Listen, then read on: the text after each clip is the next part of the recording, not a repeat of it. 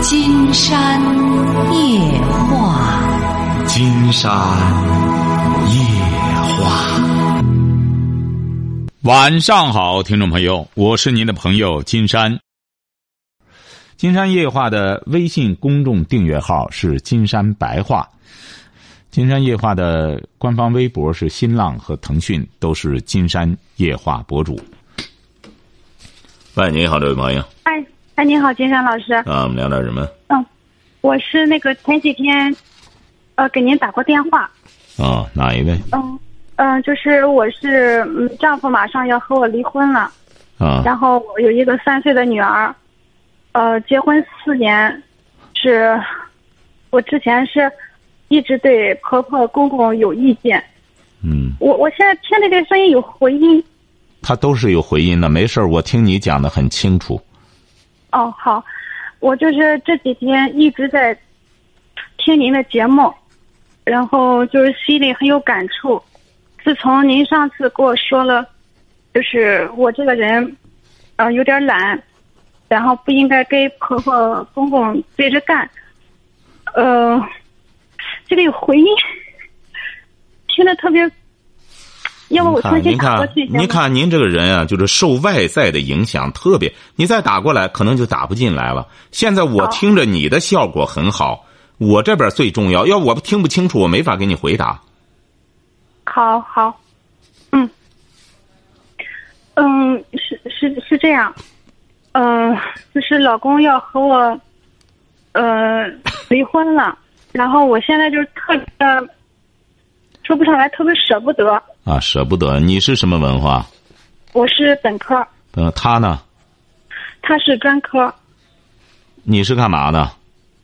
我我我是大学学的服装设计，啊，现在因为就是前段时间婆婆让我和老公离婚，把我就是赶出了家门，把我的被子都往外扔，然后我就抱着孩子，现在在外边租了一个房子。你这个丈夫他是干嘛的？他自己开公司，开什么公司啊？他这公司挣多少钱了？嗯，具体挣多少钱我不知道，因为我也没有。那你俩有房子吗？有有一个房子，那这个房子怎么着？要他说怎么怎么分配这个房子？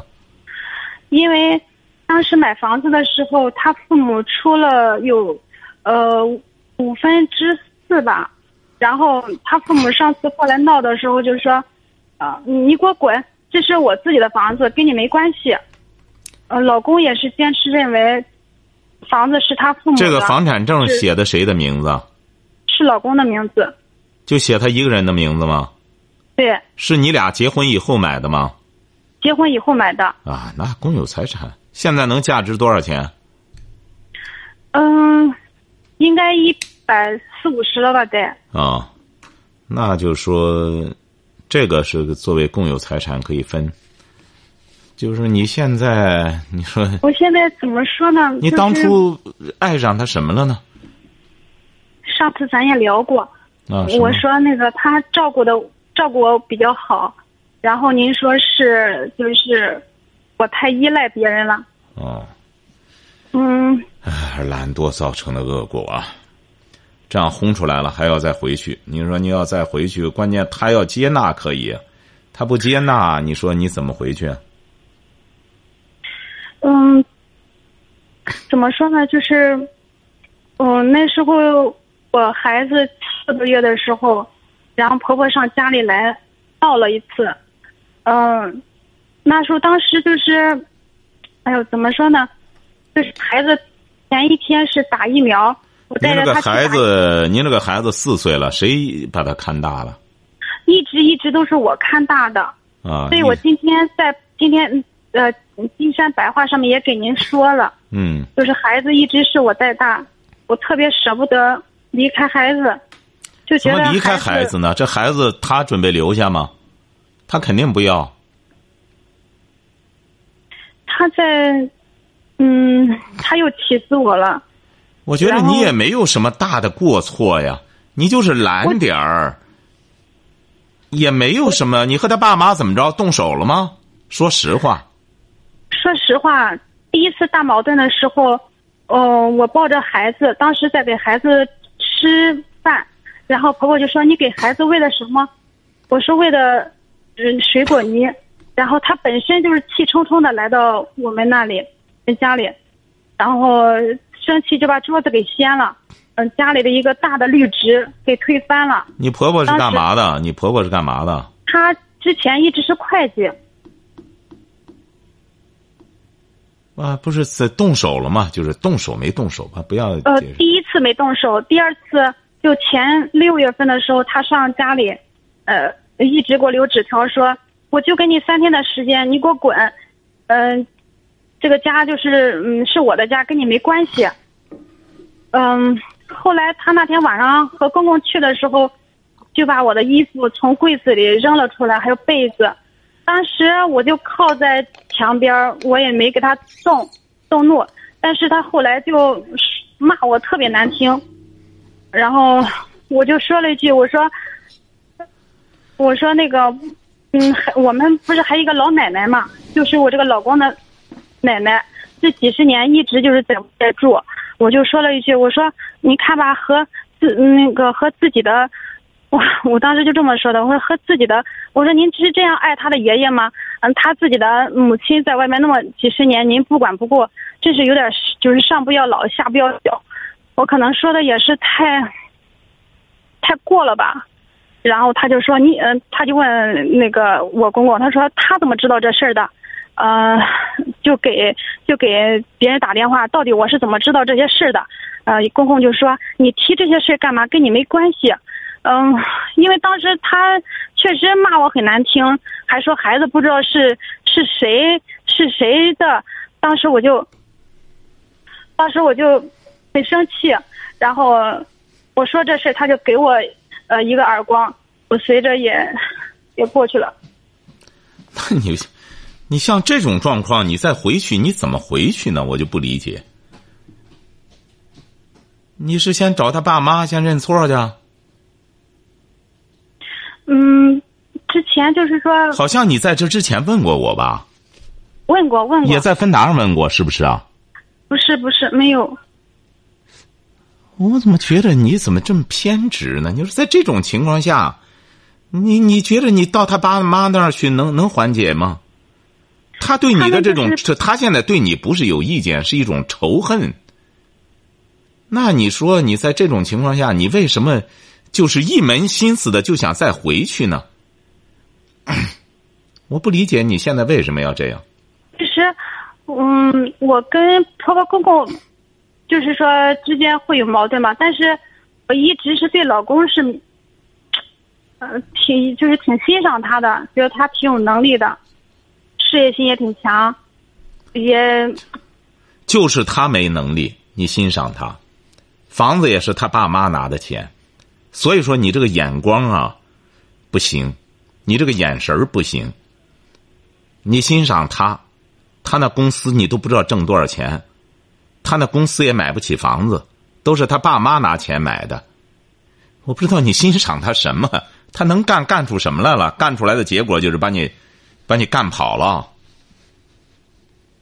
我都不理解你这。他他确实，因为上次把我轰出来之后，他就就让我走，然后因为他特别听他妈的，就是就是因为我和他妈第一次有一点矛盾，从那时候他就开始两个星期出差一次，出差两个星期回来，然后后来我就发现他在外边就和别的，呃，就有其就是有那种事情，然后当时我就看到了，看到了之后，当时，嗯，也是想怎么办呀？让家长帮忙解决一下吧。当时我就是有一张照片，我当时呃想了一晚上，到底要不要给给婆婆看。第二天我就去婆婆家，我说给她看这照片，我说那个。就是我说能不能，就是说意思是让她管一管，但是他一开始给他儿子说这到底是怎么回事？嗯、后来几秒的态度就是说是因为你不爱我儿子才造成的这样，嗯、所以就是说现在怎么办吧，嗯、然后后来就是我一直带着孩子，上幼儿园都是我去送。不是你姊妹几个？我上面有个姐姐。我觉得你不但是一种行为的懒，你主要是思思想的懒，思想的懒惰。哎呀，明显的能感觉到你的这种懒惰，你你这不是善良，而是你是一种懒惰。这个思想的懒惰的女性啊，就特别固执，特别轴，哎，很让人生气。这种人，她也不爱思考问题。哎呀，我最近这几年也一直在看书。你看什么书？看了很多，我就看心理方面的书。我的妈！你说你看心理方面的书呢？我就不理解了。我们现在每一个人都整天，你又没病，你整天看心理学干嘛呢？你想琢磨，你这看来看去的，你。你解决了你和你婆媳的问题了吗？我早就举过这个例子。我们现在这些人啊，太功利搞学问。陆游是中国古代写诗最多的人，晓得吧？啊。他儿子问他爸爸写诗的技巧，陆游告诉他儿子：“汝真要学诗，功夫在诗外。”我们真要了解心理学的话，你整天拿心理学那概念，到时候按图索骥去，谁整天给你按？心理学它本身是一门非常严谨的一门学问，它是研究带有某种程度上是带有病态的一种东西。那么正常人的心理，你怎么去给人套去？金山没有深入研究什么心理学，照样抓人的心理抓的倍儿倍儿清楚，倍儿到位。我就是。嗯，怎么说呢？就是自从和老公认识了之后，我这心里就是一直就是有种变虐心的感觉，就是跟他沟通，就虐心。虐心，我觉得你还挺喜欢这种虐心的。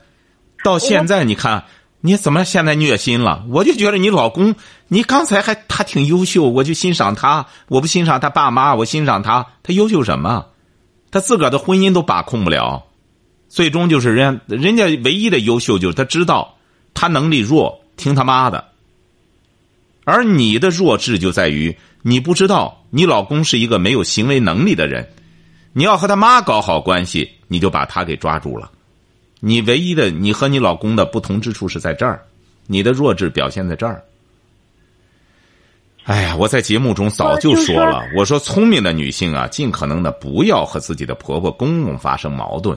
这毕竟是你老公的父母，哎，也有一些说白了，回过头来和和公婆发生矛盾之后，她那老公跟着她一块儿和她爸妈干仗去。我说这个都属于傻蛋系列，这个是极少数的，这是。嗯，怎么说呢？就是，嗯，之前和对象谈恋爱的时候，婆婆就是隔两周就会就会就是和我们闹一次，隔两周就会闹。闹就对了。闹就对了，你看你那时候是乐不思蜀，你光和你对象谈的什么恋爱？你你啥你没谈成？除了谈谈情说爱，除了男欢女爱之外，你啥也没谈出来，因为你起码还没有他专科学什么呢？他学计算机的。计算机相当于就啥也没学，还是个专科。你想想，你和他在一块儿，你无非就跟着他整天玩儿啊。他所以说现在甩你没商量，他知道你也没能力，你也没智力，把你甩掉之后，他再重新找去。为什么呢？他觉得自个儿成熟了。我讲过，夫妻之间就是这样，你不升职，你不涨价，对方升职涨价了，对方就无情的把你抛弃。为什么？他没法比翼齐飞呀。他那个翅膀伸展着，这边说白了和大秤砣似的坠着，他也起不来。所以说，您像您，这个婚姻都到这份上了，即使挽回，也不是趴到地下再爬回去，你起码是能够挺起胸膛来，能站起来了，再回这个家的时候，让他们仰视你。像你现在回去这么落魄，他怎么可能接纳你呢？你这种思维方式是他是城市的人。看不起我们这些呃，我的妈，又成农村了！你这这，这和城市农村有什么？你你，我发现，你看你这种人就是这样，非得找理由找借口。既然这样的话，你干嘛要找城市的人？哎，你看，像你这个观念，这位朋友，我告诉你，老的都长白胡子了。现在还有农村吗？现在想在农村待好待吗？一会儿旧村改造了都没了。现在是户口想往农村挪难，想往城市挪越来越容易了。城市里为什么他希望你赶快来？来了之后，反正买房子买买房子置地的打工干活，城市不要干嘛？要这人，他不像过去一样了。来到城市，他有什么什么呃粮票啊？他因为是计划经济，只有你有个城市的户口。他才有可能给你这一套。现在啥玩意儿没有了？你说，这城市和农村有什么有什么这差别啊？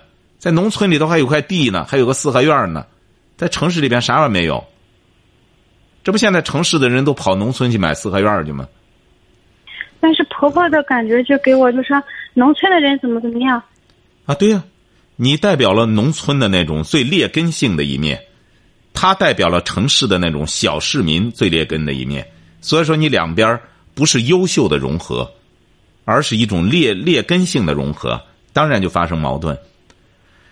如果要是对方是那种都市的真正的那种优质的市民，他会影响你。既然我娶你了，我就要调教你，那么对你要负责任。你是我的儿媳妇了，是我的孙女儿的母亲。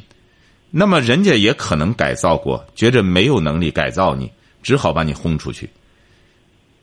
这个农村啊是有农民意识，那么城市呢有小市民意识，不光城市人之间也分三六九等啊，也是这样的。农民和农民之间也是分三六九等啊。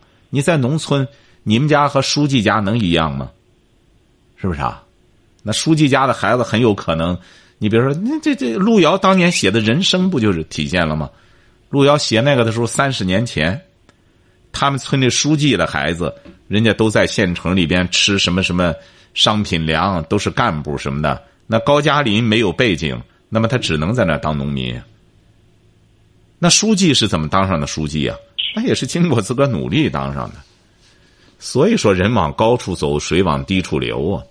我们现在到现在说白了，很多人还在那瞎混呢，整天光抱怨，整天瞎混。你最终，当连抱怨的资格都没有了，你就知道什么事儿都耽误了。那是不是今天走到这种地步，都是因为我的原因啊？你现在要是明智的话，不能说都是你的原因。我这不一再讲嘛？要让自己升职。那么他挑的你这些毛病我都改变，我改变了之后，你要真正升职涨价之后，我觉得你就不选择他了。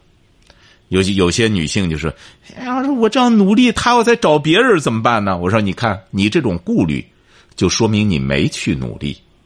当你按照我给您指的这条道，你真努力的时候，你努力上三年，你就会知道哦，原来金山老师让我努力的结果是我最终。”他又来和我复合，我不选择他了，为什么呢？我才知道原来有这么多优秀的男人喜欢我，哎，婚姻是非常世俗的，哎，婚姻它本来就不是什么高雅的东西，高雅就是光谈恋爱，啥玩意儿不要，也不要孩子，也不要什么的，那个光高雅就是谈情说爱。但我们很多人又生孩子又办事儿，啥玩意儿都弄完了，谁高雅？梁山伯祝英台高雅。哎，写诗赋或作诗赋画的，呃呃赋诗作画的，是什么玩意儿都行，上知天文下知地理。人两个人不睡觉，就在一块儿待的非常有意思。你现在男孩子女孩子在一块儿又睡觉，又办事儿，又生孩子，又好逸恶劳，又懒蛋，又又又懒汉，一大帮两个人凑一块儿不干仗干嘛？好赖的还有父母给输着血，他不听父母的怎么办？父母轰出去之后，快筐子要饭去。唉，所以说当时和他在一起 谈的时候吧，就是因为那时候在一个公司里边，嗯，他是一个经理，然后我就是刚毕业没有。我的妈，真可笑！这经理现在这，你说你多么无知吧？你这个不能怪你，你整个眼界视野太低。你你你，关键是你比如现在吧，我也一再讲，我说在大学里的朋友啊，你听听《金山夜话》节目，你会提升的。但是现在你说这个没用，哎，他们整天就琢磨着，呃，这怎么找个女的，女的怎么找个男的，怎么睡觉是舒服，可以舒服，透支完了之后，将来有你难受的时候。你看，你也是以这个刚毕业，刚毕业不能是无知啊，你是个本科毕业，他就是个专科，你起码在学识方面，你得比他高，那你没好好学，那就没辙了。所以说我才说，读书不好好读，那么毕业之后一步赶不上，步步赶不上。我不是举例子了吗？我去签名售书，省新华书店的，人家那小伙子，他宿舍六个人，就是他考上在编的了，一下考上了。我说你怎么考上了呢？那时候我就在学校里吧，他们都愿意玩游戏，都愿意谈对象，我就愿意看我那个专业书，哎，我就喜欢学，学了之后一毕业之后。我以为考考试试吧，我以为考不上呢，我一考分还挺高呢。你看，很简单。人家就是在学校的时候没谈对象，没办事儿，一直就是守着自己的贞操，一直就好好的读书学习，一下就考上了。二十三岁在编的省新华书店，多好的工作啊！在办公室里考上那是。像你现在。重新开始来得及，呃，你是准备这个孩子怎么办？不是对方起诉了，对方已经起诉了。对。啊，对方起诉了都，你你顶多再耗上半年，你是不干什么，他也不会和你复合了。我估摸着，他可能想再找一个人再生孩子去了。嗯。原先的一直想法是这样，觉得孩子从小是我一直带大。嗯，也看书上说，孩子零到六岁的，就是身心健康发展，就是不能离开那个妈妈，就这种，嗯，你没法带，你没法带，你带着孩子你养不了。对，我也现在也接受这个现实，觉得我带他不能给他好的物质条件。再创业去吧，早不创业晚创业啊。再去自个儿呢读书学习努力打拼考几个职业证书，考个职业证书，然后呢应聘一项工作，再找的时候恐怕不让自己升职涨价的话，再找的话恐怕找的比这个还会更差。只有让自己升职涨价上苍，这是欲将大人于斯人也啊，就要苦其心志啊，要历练你了。要不然的话，女儿慢慢大了之后也不会认你的。一看这母亲这么无能，哎，又没本事，你现在重新开始来得及呀。我估摸着你这个对象呢，但是我不愿意给你说这种预测。一预测这个，你又懒惰了，光等待着他再怎么着怎么着了。我觉得那个都不是都不是一时半会儿的事儿。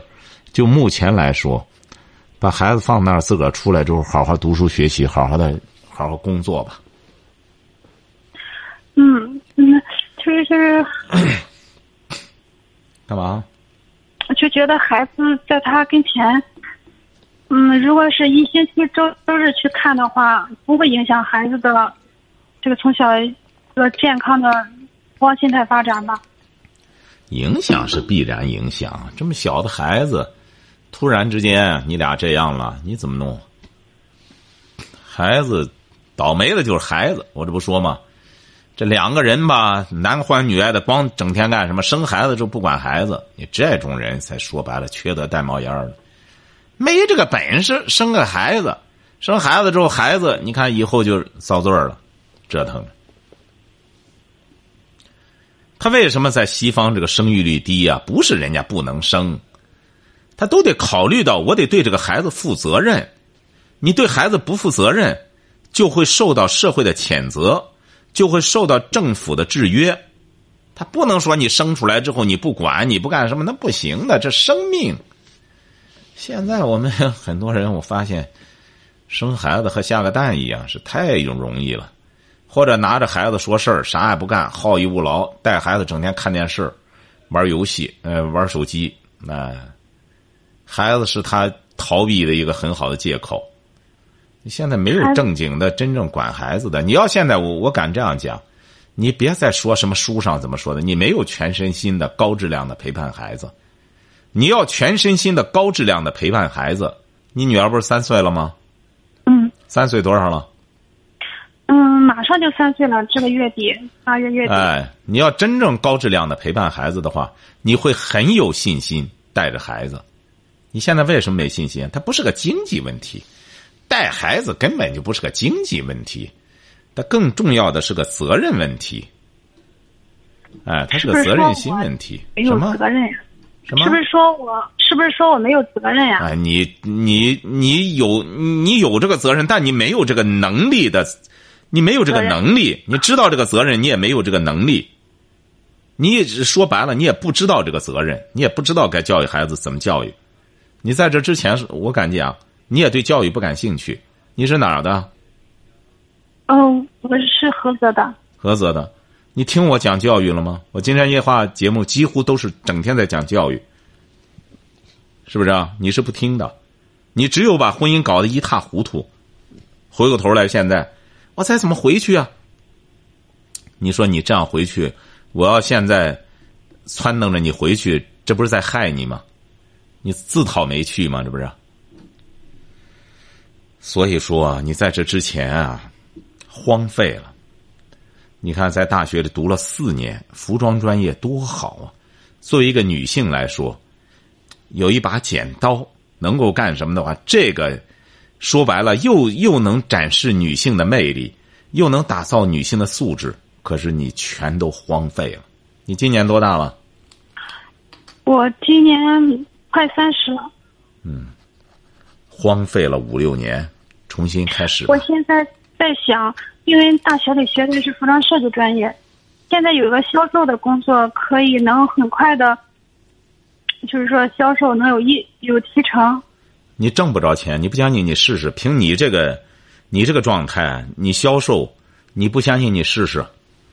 你这个人啊，你看，一方面懒惰，一方面又急功近利，就是不肯自个儿真正的下功夫，提高自身的素质。你看，你从一个误区进入另外一个误区，被别人轰出来，又开始稀罕钱。你你销售，你试试，我敢讲，你能挣出你的吃来租房子钱就不错了。你试试。现在整个销售，整个这个这个层面是在提升了。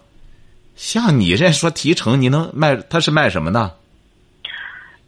嗯、做那个现在那个 POS 机，你说你多可笑啊！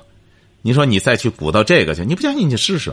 我现在可以这样说，我这样说了，你说我卖的很好，我我那那我就承认我预测错了。你这个太明显了，你这这门儿都没有啊！你你你要卖那个能卖出钱来？我现在在干这个工作，然后也是招了几个代理商，你挣不着钱，我这句话撂在这儿，干多久了？呃，不到一个月，哼，挣多少钱了？现在还没有。你再弄俩月，你也挣不着钱。我给你指条道的话，好好的把自个儿这四年学的这服装设计，下苦功夫，用两三年的时间，把它拿起来，看看怎么着能够到一个服装厂去，应聘一个或者说设计什么的，呃，先开始干，脚踏实地的，基本上用四五年的时间，有可能。你就能翻身，晓得吧？嗯，我记得前苏联原来拍过一个片子，我觉得挺好，叫《莫斯科不相信眼泪》。那个女孩子也是，嗯、刚刚到莫斯科，农村孩子到了莫斯科之后，哎呦，一见电视台的，那不得了了。电视台的那个和他睡觉，生孩子之后不娶她，电视台他妈看不起她呢，他妈说：“一个农村丫头娶她干嘛？”后来这女的带着孩子，在工厂里边刻苦的干，刻苦的干，用了二十年，终于当上厂长了。后来她那个丈夫电视台的那个来采访这个著名的企业家，一看原来是他，哎，后来他找了一个人，他找了一个技术工人，他明白了，人得有技术是至关重要的，哎。所以说，你看前苏联也是在打造国民的时候，他不是说让人们怎么功利的，怎么去捞钱呀，去发财呀，去做什么百万富翁梦啊，这都是白日做梦。而真真要挣钱的话，你必须得有一技之长。倒买倒卖，现在已经不是那个年月了。我们国家现在这个市场慢慢变得成熟了。你就卖这鸡卖那鸡的话，说白了，很快像这么简单的一种一种呃一种盈利模式的话，很快就被很多人就会复制的一文不值。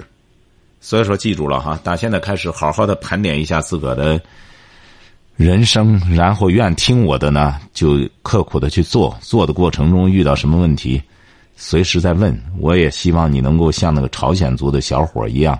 在韩国打工的那个小伙，他才是小学文化。你看，你这都是本科毕业了。我希望你要能够真正好好听听我的节目，听上五百期，听上一千期的话，我觉得可能你会整个换脑，不是洗脑，会换脑，你的整个智商可能有可能会提升，好不好？好，那是不是说我这个人就，呃，思想懒惰，特别的固执？这个思想懒惰了，没有思想，他就表现出来就又轴又固执，呃，也可以说又傻。因为你比如说，我在这个高度上一看你这种状态，你不是坏，你不坏，你也没法坏，你就是我在这里轴，我吊这劲儿，然后别人就觉得和和和块石头一样，又就厕所石头一样，又臭又硬。你说怎么着吧？就赖着、讹着，你这这也不好。你是个大学毕业生，没必要这样。你这样赖着也赖不了来，他最终他只能到法院去起诉你，最终把你甩掉拉倒。你也没有必要这样。